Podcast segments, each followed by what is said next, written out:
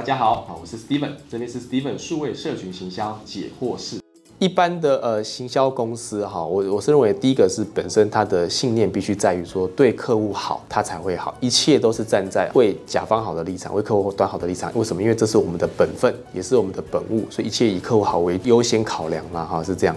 那当然是说，因为本身专业者是在乙方，所以甲方托付给乙方做事，所以你怎么样判断呢？除了第一个叫做货比三家不吃亏，好，不过这边要做提醒是说，也不用过分的去比稿比价，因为这样的话其实也非常损耗乙方，到最后可能您是更浪费时间而不知道。所以你要怎么样节省这时间呢？就是说要看他们的作品，看他们的案例，把你的痛点告诉他，问他会怎么样帮你做 solution，而且怎么做到的，这样反而比比稿比价更好。那还有就是说，在日常的查核，比如说他们愿不愿意有一个月报或周报，然后他们会愿意跟你开会来做说明，在当下的时候，你就可以找着他们的一个从执行端到小主管或大主管等等，就可以来做一个整体的共识跟询问。这样，那为什么这是重要的？因为在会议里面，因为他们是众人的开会嘛，所以从察言观色也多少观察得出来说是不是很真诚的答案，或者说对方一个人答案回答旁边的人有没有诧异感，或者这个人回答里面有没有突然改口的状况，其实在会议里面也可以观察得了。当然秉持着用人不疑、疑人不用的精神。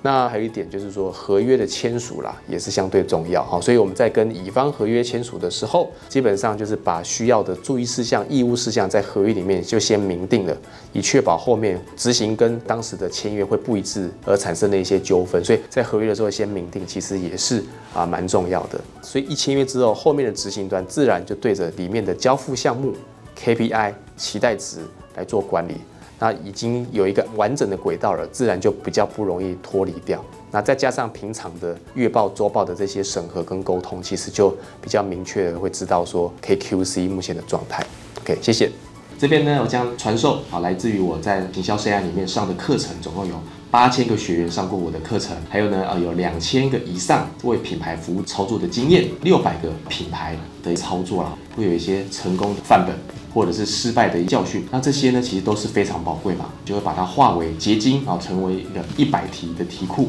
啊，提供给大家，为大家呢带来一个好的贡献。那也希望大家呢，有看了有任何问题，还想再发问的，欢迎在我们下面留言里面啊来做发问，我这边都很乐于的为大家持续的。来做一下分享，那就请大家帮我们准时收看啊，按赞、订阅、开启小铃铛哦。